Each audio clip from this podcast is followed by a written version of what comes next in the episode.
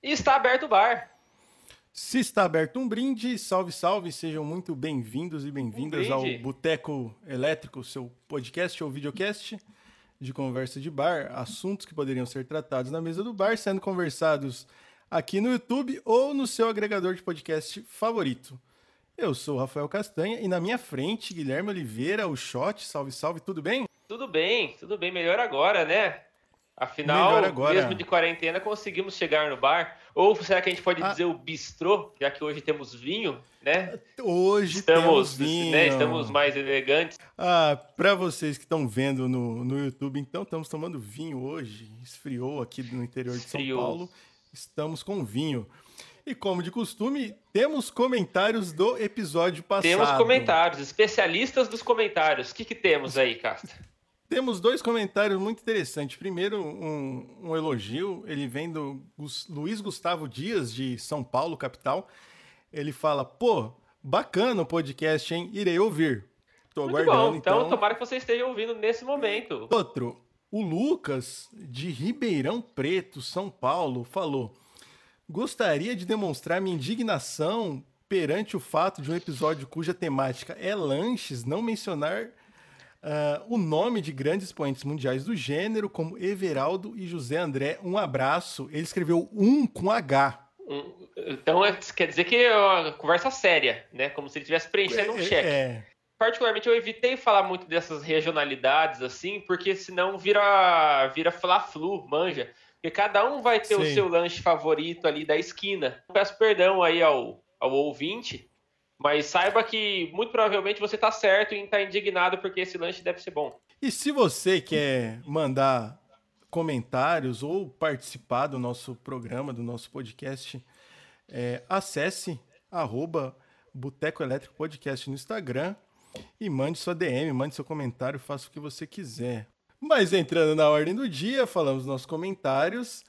É, vou devolver para o Guilherme para a gente falar o que teremos hoje no nosso Boteco Elétrico. Enquanto não esgotamos os temas, seguindo na nossa linha de elementos presentes dentro do bar, né? Todo bar tem aí a bebida, tem a música, Hum, tem a comida, que já falamos, e hoje tem mais um elemento que às vezes ele é coadjuvante, mas sempre presente, que é a televisão. Todo bom A bar, televisão. ele vai ter em algum lugar ali uma televisão passando uma novela com o close caption ligado. Então um hoje eu acho que a jornal. gente vai tratar aí dos talvez os momentos mais memoráveis da televisão brasileira. Momentos célebres da TV brasileira dentro desse podcast. Demais. Então, como que a gente vai falar de momentos célebres da TV brasileira? ah, se a gente não lembrar nossas primeiras impressões da TV, agora em pergunta, quais são suas primeiras impressões, suas primeiras memórias da TV? TV, era lógico que era desenho, né? Porque eu era moleque, mas eu assistia muita programação Desenho. da cultura. Eu acho que assim, minha mãe ela ainda tinha o, a possibilidade de escolher o que, que eu ia consumir, né? Não sabia mexer na TV. Então, ela sempre botava cultura para assistir. Então, eu assisti to- todos os desenhos que passavam na cultura, eu zerei, né? Assisti todos dos anos 90 ali. Eu assistia o primeiro programa que eu lembro assim que eu tive uma relação de eu pedir para assistir e querer ver era o Castelo Ratimbum. Castelo Ratimbum. Cara, Eu lembro que eu assistia Ratimbum e eu assistia TV Colosso também, que são um pouco anteriores, eu acredito, mas eu não me lembro muito desses. Eu não me lembro de pedir para ver isso. Eu vou pegar seu gancho e vou já colocar dois momentos que a gente pode colocar como marcos da TV brasileira, que são duas aberturas de programa, que é a abertura do Castelo Ratimbum e a abertura do Ratimbum.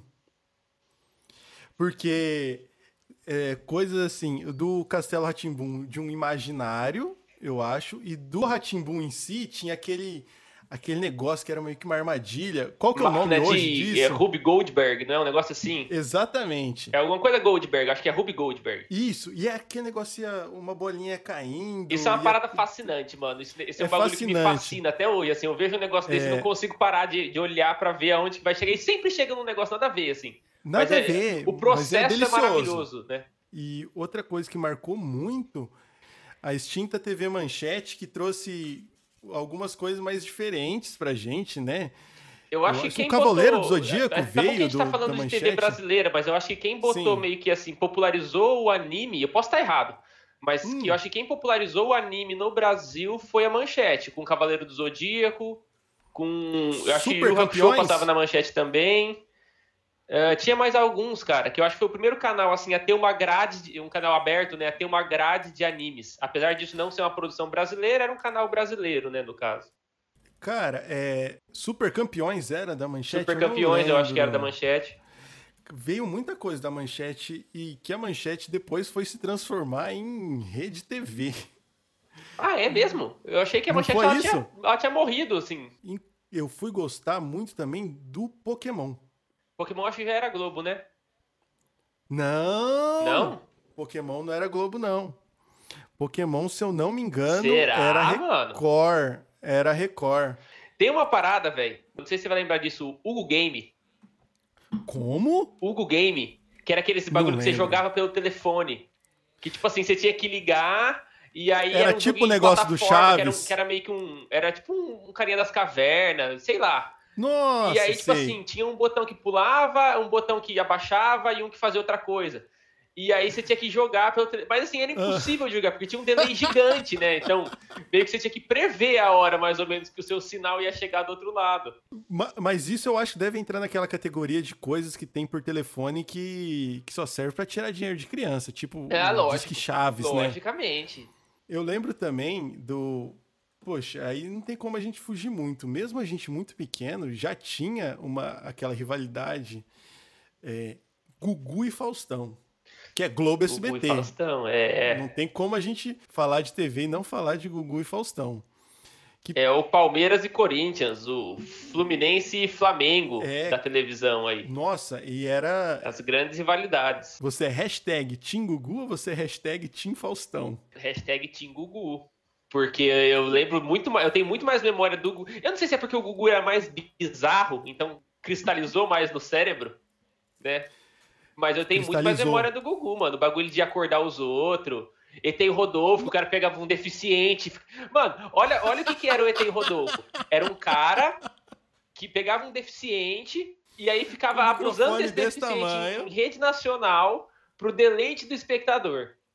Como que você acha que a, essa geração nossa vai ter a cabeça no lugar quando a gente cresceu com esse tipo de referência de humor? Eu acho que eu também sou, sou Tim Gugu, e, mas eu, eu, tenho que falar que o Gugu prestou um papel social é, importantíssimo, muito tempo, fazendo o que a, a, a homenagem. A, a, banheira do Gugu, a gente vai ter que conversar sobre isso também. Mas a homenagem anual aos Mamonas Assassinas. A semana da morte dos Mamonas. Não se falava em outra coisa.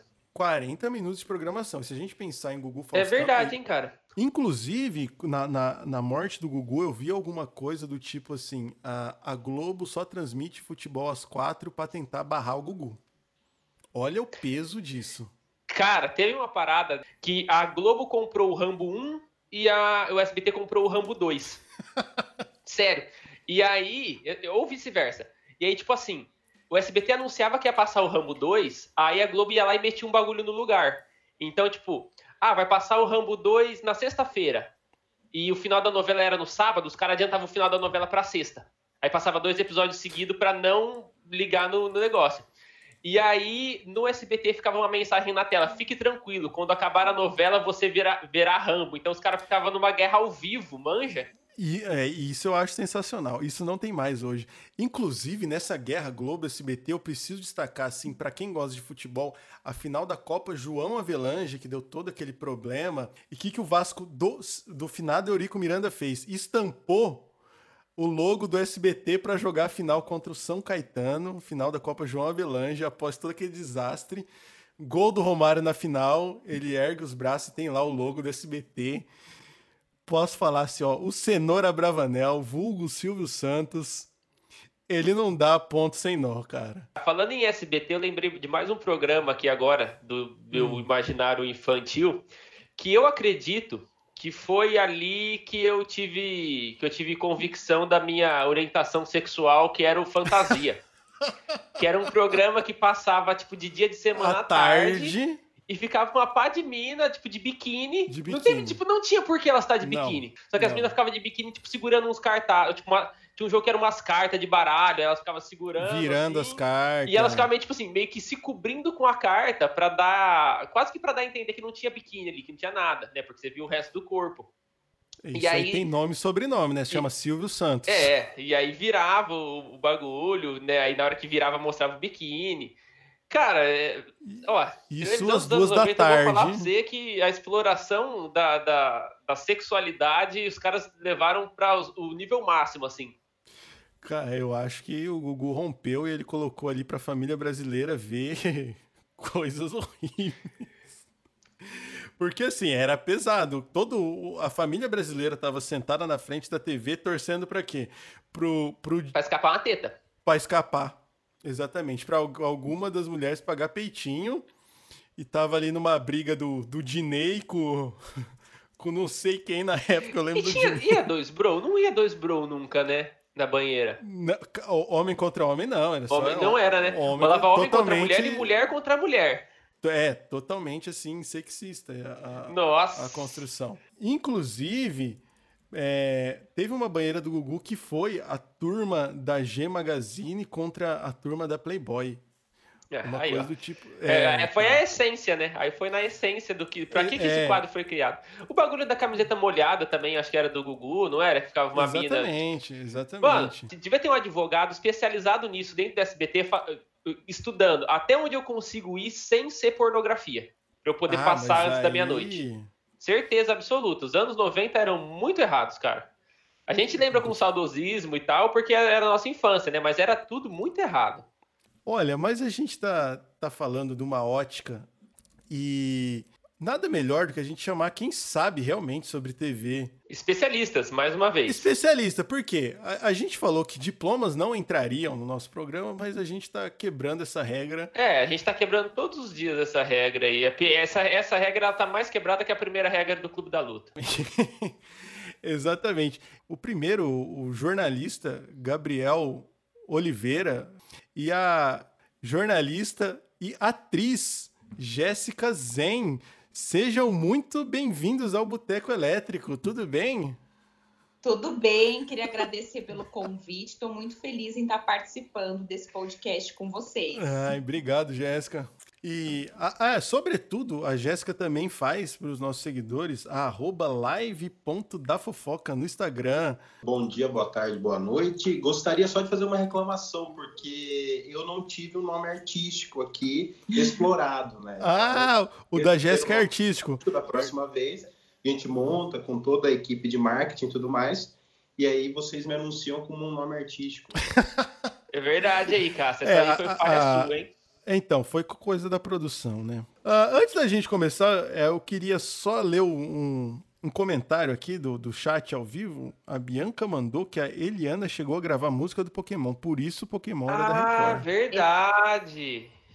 É, era uma briga na época, né? Depois que lançou o Digimon, era uma briga entre Pokémon e Digimon. Tanto que quem, quem lançou a música do Digimon foi a Angélica. Quem gravou a música do Digimon foi a Angélica.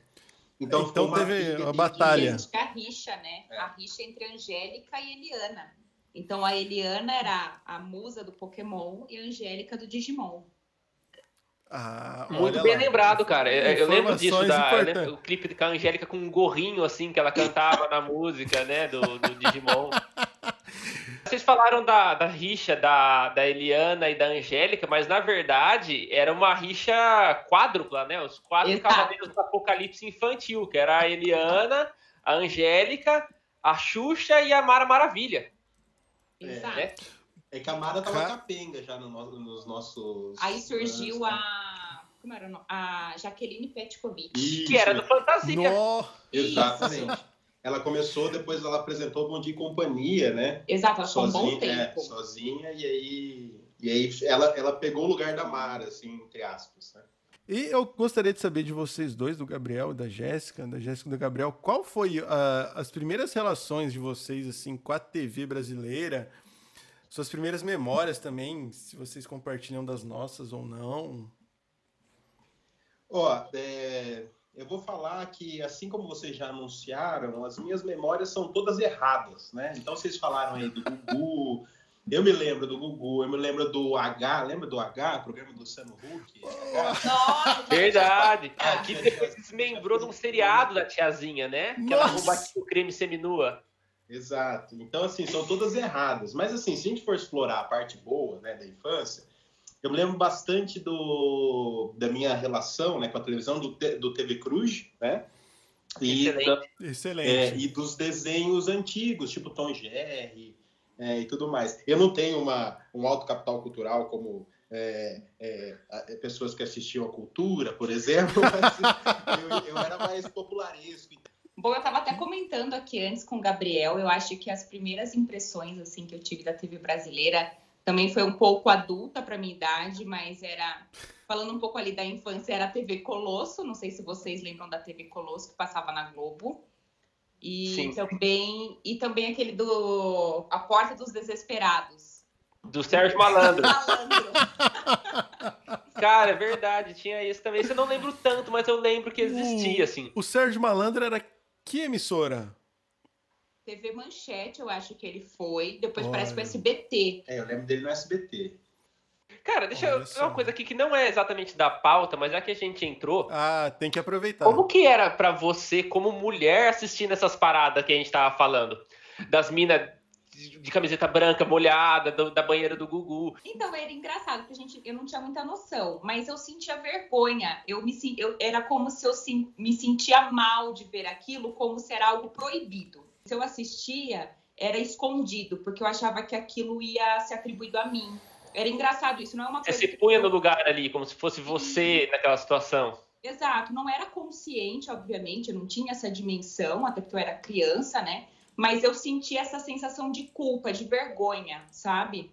Tudo errado. Mas, é, Tudo vocês veem que contradição, né? Isso estava aberto a todos nós, é, crianças, adultos, idosos, e mesmo assim a gente tinha um debate moralizado em relação a isso, né? Então, assim, é, aquilo era proibido, mas era para ser mostrado, né? Era um negócio esquisito isso. E para a mulher, então, devia ser um negócio mais tenso ainda nesse sentido. Né? E para vocês, toda essa loucura dos anos 90, e, tem, e eu ia fazer um adendo aqui, mas antes disso, como que é para vocês, assim, o, os jornalistas verem isso? Se você for ver né, o desenvolvimento assim da, dos programas de televisão, os, esses programas espetaculares eram acompanhados de programas sensacionalistas também, né, no jornalismo. É. Então a gente pega, por exemplo, aqui agora no SBT, Cidade Alerta, né, começou a surgir aí. Tinha então... Direta também, que é praticamente um filme de terror para mim. Eu morria Nossa, de medo daquele programa. É, é, era, era um programa que deveria ser utilidade pública, mas havia uma dramatização, né? A gente tinha medo daquilo, a gente tinha escondido aquilo, né?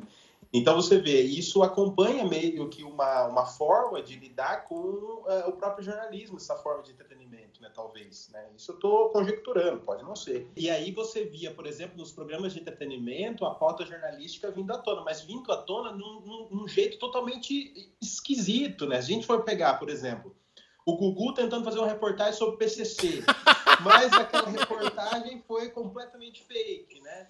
Aí você lembra, por exemplo, do chupacabra do. Autópsia de ET, toda essa loucura dos anos 90, principalmente de exploração sexual do, do, do corpo feminino e tal, é muito uma parada de pós-ditadura, assim, onde você não tinha mais aquele, aquele moralismo imposto, então, tipo assim, ah, já que pode, então vamos meter o louco para tudo, sabe? E talvez até esse negócio da, da, da, romantização dessa violência do Cidade Alerta, do Gil Gomes, também seja, seja resquício disso, né, que era a, a pauta da ditadura é violência, né? Talvez tenha a ver com isso. Vocês acham que não? Não, eu, eu acho que faz sentido. Eu nunca tinha pensado por esse viés, na verdade. nunca tinha feito esse tipo de leitura. Mas eu acho que faz bastante sentido, né? A, a questão dessa repressão é, que possa ter surgido no período da ditadura e que depois ali com a, com a liberação acabou isso sendo interferindo também na cultura tanto na parte da TV quanto na música, porque a gente tinha o El Chan nessa época, a gente tinha as bandas de axé que né, utilizavam ali do corpo e da dança também como uma forma, e que isso também reverberou em toda a década de 90, nas roupas, né, na moda. Então, acho que foi uma forma de, é, de libertação mesmo desse período de repressão que a gente viveu aí até a década de 80. E consumia muito, né? né? Entrava muito nos programas, né? Principalmente falar Gugu e Faustão, eles estavam dentro, né? E a, a, gente falando de, de anos 90 e tudo mais, mas a gente já chega ali perto dos anos 2000 e tem uma coisa que, que faz um boom, principalmente nos teens, que é a MTV, né? Eu tinha uma relação com a MTV que era tipo assim, eu queria muito aquilo, mas em casa não pegava MTV. Porque era parabólica, então é sinal do Rio, e não tinha TV por assinatura. E, e, eu achava um absurdo quando eu via na TV as pessoas falando assim, ah, mas a MTV é TV aberta. Eu falava, como que é TV aberta? Marcou, né? Eu acho que é um consenso, marcou, marcou época. O que, que vocês, jornalistas, pensam assim? Toda cultura pop, né, ali principalmente falando mais vindo ali dos Estados Unidos, que a gente consumiu, eu foi graças à MTV. E o que eu estava pensando agora, que também fez, impactou muito ali na, na, na, construção que eu tive dessa minha infância barra adolescência, foram os programas que inclusive tinha na MTV, que era o Fica Comigo e o Beija Sapo. E que daí era muito forte também nesse, nos anos 90 esse tipo de programa para ter encontros de casais. Então era é, o do Silvio Santos, eu adorava aquele que passava, era. Em nome do amor com Silvio Nome Santos. Amor, exatamente. Isso. Cara, mas a MTV, ela é uma parada assim que, pelo menos da MTV Brasil, do que eu vi de VJ dando entrevista e tal, que era um negócio completamente transgressor, que você chegava com um pitch é. de um hum. programa e falava assim, ó, oh, eu tenho uma ideia de fazer um programa assim, rola. Se o cara falava que rola, era você por você, não tinha um diretor geral, igual tem na Globo, igual tem na SBT, que é um cara tipo, ó, a mensagem da empresa é essa, então você se adequa a essa mensagem dentro da sua ideia. Não, era Cada um por si, Deus por todos. O Marcos Mion mesmo, ia falar, ah, tem depoimentos ah, de é, produtores Marcos do, do, Marcos Mion falando que assim, ele tentava produzir, mas era, na verdade, era ele tentava segurar o Marcos Mion naquela época, né? Como foi pro, pro Gabriel a, a, MTV, se teve um contato? Basicamente, eu já conheci a MTV basicamente de duas coisas, duas coisas malucas, nonsenses. É Hermes e Renato e Rock Go. Ah duas coisas que Rock eu Go, hein? Cara, que belíssimo programa, hein? Eu, ac eu acreditei, é, é pros, pros ouvintes, eu acreditei que era realmente era gravado em Birigui. Aí eu descobri que não era.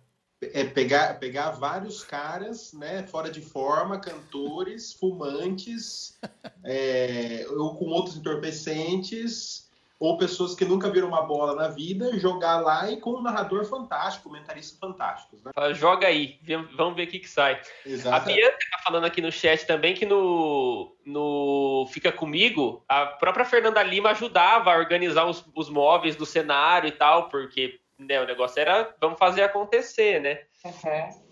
Eu acho que os anos 2000 a, a MTV é, é super forte, principalmente na, pra gente, né? Um dos motivos de hoje eu trabalhar com edição de vídeo, trabalhar com animação, é, entre outras coisas, por conta das vinhetas da MTV.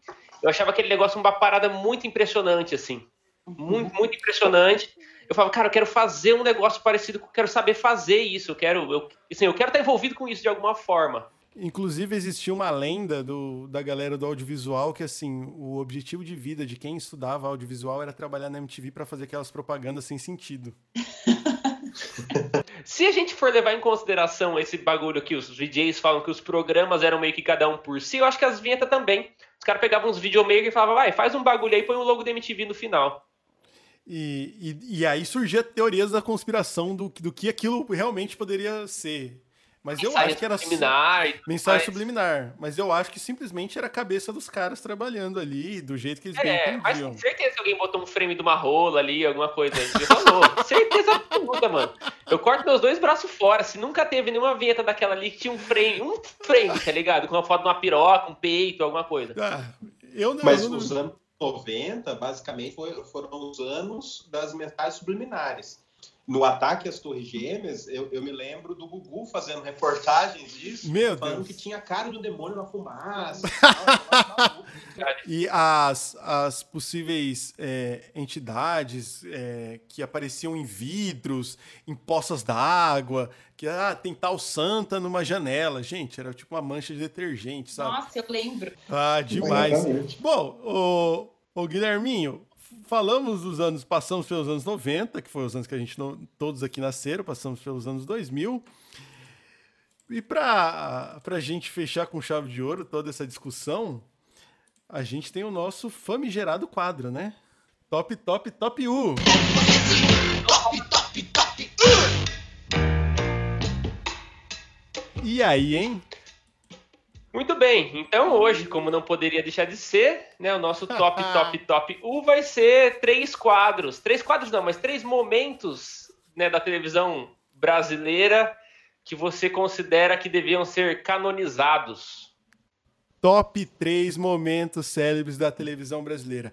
E como de costume, eu vou cagar uma regra. Diga. O momento tem que ser específico e não vale, por exemplo, assim, programas do Faustão. Não ah, vale. É, tem que ser uma. Assim, no tem um momento. aconteceu tal coisa. Aí beleza. É, por exemplo, tá pegando fogo, bicho. Tá pegando fogo, vale, bicho. Vale. vale. Então, primeiro é 1999, Sabadão Sertanejo do Gugu, quando ele convida o grupo Divina Inspiração de pagode gospel. É, que tinha no seu elenco Marcelinho Carioca e Amaral Coveiro. Sábado à noite, horário nobre na TV brasileira. Os caras foram cantar pagode gospel. Pois é, eles iam de terno cantar pagode gospel e fazia um playback e com aqueles passinhos maravilhosos dos anos 90. O terno era cinco números acima de cada um. É, com aquela ombreira do Didi. Era Exato. maravilhoso aquilo. Puta merda. O segundo, o, o, o, segundo colocado, então, é o ano de 2003. O crossover. Na época nem existia crossover. Gugu e Faustão, por causa da promoção da Nestlé. E os caras dividiram a tela da Globo do SBT por causa de uma campanha. Nossa, eu achei aquilo um absurdo. Um absurdo. Eu fiquei completamente de cara. A dona de casa gente... teve um AVC assistindo. Sabia Meu qual Deus. canal que ela estava colocando? O, o, brasileiro teve um AVC. Eu acho que nesse momento, só, só um detalhe, eu Vai. acho que nesse momento a gente não tinha esperança na humanidade, a esperança surgiu naquele momento. Foi ali. Eram duas pessoas, assim, é, inimigas, que Antagonistas. um ia é, quando um ia no programa, o outro não podia ir no outro programa e tal, e que ali você falou assim, pô, é, poss é possível ter paz. Depois da queda do muro de Berlim, acho que esse daí foi o segundo acontecimento Exato. que mais nos provou a união dos povos. Concordo. Inclusive, depois da, do falecimento de Augusto Liberato, Faustão tem o trabalho árduo de carregar o Brasil sozinho nas costas. Antes Carrega o Domingão do brasileiro sozinho. É, muito complicado. O meu terceiro lugar, em ordem cronológica, vai ser o ano de 2017. Craque Neto e a bronca no Corinthians, a famosa famigerada bronca do pão. Sensacional. O cara gastou cinco minutos ali, talvez seja, eu acho que dos últimos cinco anos não tem nada que pega. Eu não tenho uma ordem no meu. Ah. Mas assim, eu já vou abrir com aqui que o F1 participando do chat novamente, ele pediu um momento que é o meu primeiro momento que eu acho não que não acredito. tem como faltar, ah. que é Gretchen e Van Damme de Augusto Liberato, quando embrasado pelo ritmo caliente de Gretchen, Van Damme acaba ficando com a sua barra armada. E o Gugu ele agacha, ele agacha do lado do Van Damme, aponta pro pau do cara. Olha! Fala, Olha! É, é uma coisa assim que não tem, não tem ah. base nenhuma. O cara aponta pro cara constrangido, con... Van Damme constrangidíssimo, meio curvadinho assim, segurando, segurando a piroca da mão para não aparecer. e, e o Gugu, olha! Bom, esse é Cara, o primeiro que, momento. Que. Esse é o meu primeiro momento. Ah. Uh, o meu segundo momento aqui que eu quero apontar também vem de um cara que faltou citá-lo aí como um dos grandes da televisão brasileira, que é o Leão. Leão? Né? Que é o momento onde ele, cagando pro roteiro do programa, vai chamar o, o maluco do, do Cassinão. Manja desse, desse rolê? ele fica, ele fica interrompendo o cara durante a música, nesses comentários meio a lá Faustão, mas chamando o cara de Cassinão. E o cara tá muito desconfortável com isso. Esse é o meu segundo momento. Sensacional. E para fechar aqui, eu acho que ninguém melhor do que um momento de Cenoura Bravanel, né? Hum. Protagonizado com entre Senor e o, o nosso querido Moisés que não consegue. que esse também é um momento maravilhoso. Que assim, aquele cara, ele tem uma pureza de espírito que ela transborda da tela da televisão, porque ele realmente ele não consegue, não é que ele tá de má vontade. Aí o Gugu dá uma raquete para ele, e a descrição dele, da raquete é: faz o negócio de jogar tênis do Guda. Cara, é maravilhoso isso. E aí ficam, são sete minutos, mais ou menos, do Silvio Santos tentando, rezando pro cara conseguir entender como é que participa do programa e ele não consegue. Agora, agora sim, Jéssica ou Gabriel, quem vai começar? Primeiro para depois o Gabriel fechar com chave de ouro. Não, vai, Jéssica. Bom, eu vou por ordem de importância. Começando pelo terceiro, para mim o que marcou bastante recentemente, porque é recente se a gente for pensar, foi da Glória Pires comentando o Esse para mim foi muito bom, porque ela não foi preparada em momento algum para comentar. Teve, ficou muito na cara que chamaram ela de última hora para o programa e ela totalmente desconfortável em estar ali opinando ali. Eu não sou capaz de opinar, né? Não sou capaz de opinar. E em segundo ponto, foi o João Gordo com o dado do Labela. Essa treta... Esse tava no meu, depois eu troquei, mas esse tava, esse é maravilhoso. A machadinha. Esse é demais. Esse é demais. Nossa, esse é delicioso. Cara, Puta o maluco foi preparado. Ele saiu. De... Imagina assim, eu, eu fico pensando na linha de raciocínio dele na casa dele. Eu vou catar esse estojo com um machadinho, e eu vou chegar lá e eu vou intimar esse botão. Não, e, e você, você percebe. O que, que, que, ele falou na entrada da MTV? Tô carregando isso aqui para mostrar. É, é. O que esse cara passou na segura? Meu Deus do céu, cara. Que maravilha que é a televisão cara, brasileira. O, o, João Gordo com. O momento vai ser um pouco trágico, mas ah, pra mim marcou demais. Ah. Inclusive, eu dei risada, mas é claro que é, é pesado que foi o programa da Xuxa pegando fogo. Isso marcou muito, porque a Xuxa desesperada saía e as crianças na roda gigante, de boa. Então, assim, isso me marcou muito. Nossa! Foi... Gabrielzinho, o seu top 3. Vamos lá. Ó, eu separei em três grupos, digamos assim, ah. que são importantes, eu acho. Eu vou começar com os momentos políticos na televisão, porque acho que são muito importantes, ah. né? Então, eu destacaria, por exemplo, um que o Rafael você conhece muito bem, que é Leonel Brizola chamando o Paulo Maluf. Filhote da ditadura. Da ditadura. Beli, belíssimo é momento. O Gabrielzinho politizado, belíssimo momento. Não está tão. E ainda pegando o Leonel Brizola. Né? Exatamente, né? em memória de, desses, dessa semana. E aí, anexo a esse momento, eu gostaria de citar aquele do Orestes Quercia, né? Que ele fica mentiroso caluniador. esse é bom, esse é bom demais. Mentiroso. Caluniador, mentiroso. Mentiroso caluniador. Aí, obviamente, gosto muito de briga, né? Lembrarei da briga entre Luxemburgo e Luxemburgo. Moleque safado? Exatamente. Essa? No, do Datena. Do Datena. E no meio dos dois havia o Neto, que ficava batendo na perna do Luxemburgo, tipo, calma. Moleque chafado. De ponderação do programa, né? Quem diria? Exatamente, para você ver o nível, né? E para quem não lembra, o, é, o, o Datena já apresentou programa de esportes. Inclusive, ele, ele, ele afirma que o que ele gosta é esportes, mas a Band fez dele o, o narrador da, do sangue. E ó, só o um momento anexo a esse, que é de uma pessoa que eu gosto muito, é do nosso querido amigo Galvão Bueno, né? a briga entre Galvão Bueno e Renato Maurício Prado. Nossa! Quando. É, é constrangedor, é constrangedor. Os mitos do vôlei naquela mesa. A geração de prata. falou uma coisa nos bastidores que não deveria ser revelado. Renato Maurício Prado falou assim: é, agora você fala aí, Galvão. Fala aí, todo mundo dando risada e tal. Ele falou: não, não, não, não, não. Aí começou toda a treta. É...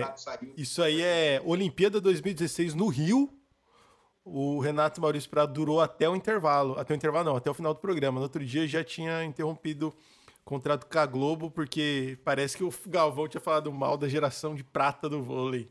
Primeiro momento agora, Gabriel. É, o, o, primeiro momento eu já citei, que acaba um pouco a graça, mas eu tinha separado aqui para citar ele, que eu acho que é o auge da televisão em todos os níveis. Porque ali temos jornalismo, ali temos entretenimento, ali temos falsidade, ali temos tudo que é, no caso, o PCC do Gugu, né? Mas anexo a isso, a gente pode pegar qualquer programa do João Kleber. Vamos rir, vamos rir. É, qualquer situação que você coloque o João Kleber dá nisso. Peraí. Dá um PC do Gugu do ponto de vista sexual. A gente teve, então, belíssimos momentos da TV brasileira. Tivemos aí 12 momentos, mais os anexos do Gabrielzinho. Você tem anexo para o primeiro lugar? Um anexo? Posso vai, coloca, vai. Liberdade poética.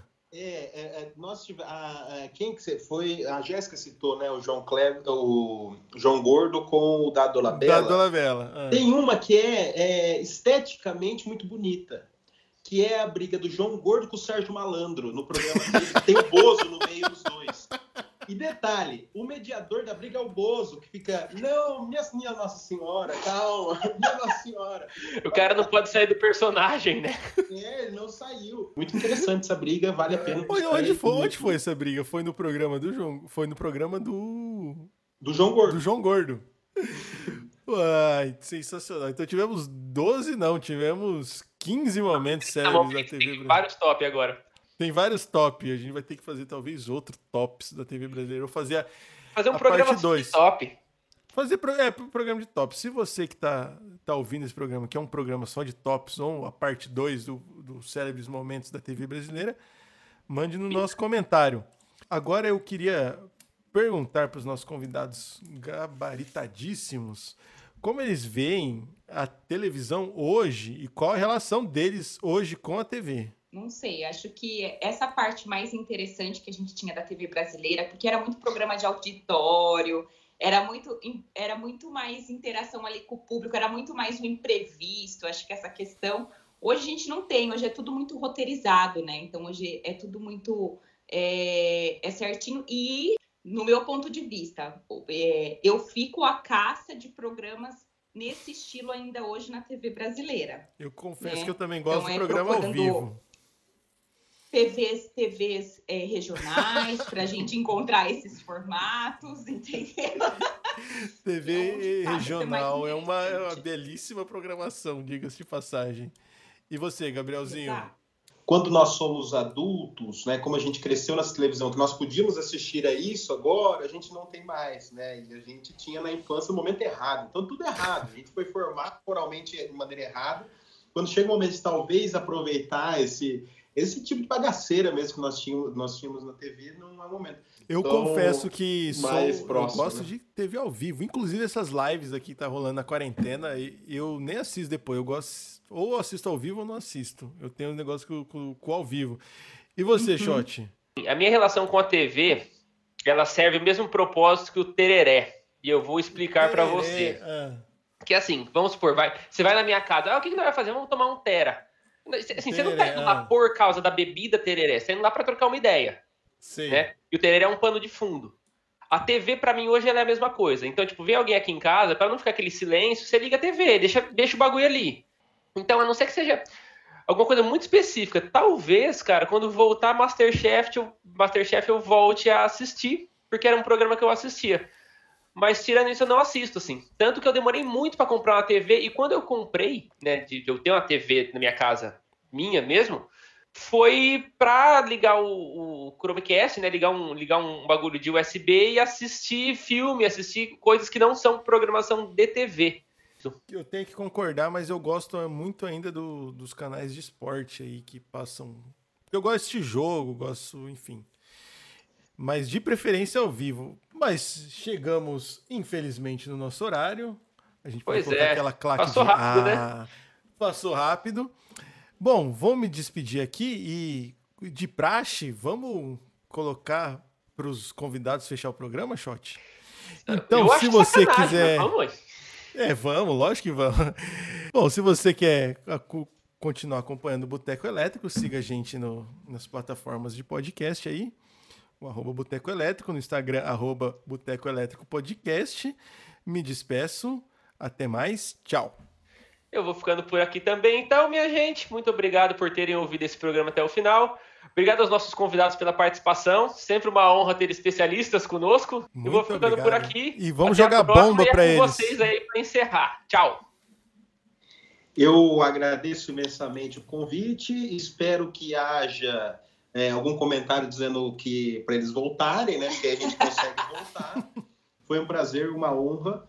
e espero vir mais vezes, se vocês assim me permitirem. Eu também adorei, adorei esse assunto, que é um assunto que eu adoro, sou apaixonada por televisão, então queria agradecer o convite, agradecer a vocês aí pelo espaço concedido e também fico à disposição quando vocês quiserem a minha pessoa. E quem quiser seguir, siga a gente no Insta do Live da Fofoca para quem quiser saber todas as notícias das subcelebridades e celebridades do Brasil e do mundo. É isso aí, gente. Muito Valeu, obrigado. Pessoal. E agora sim, nos despedimos em definitivo.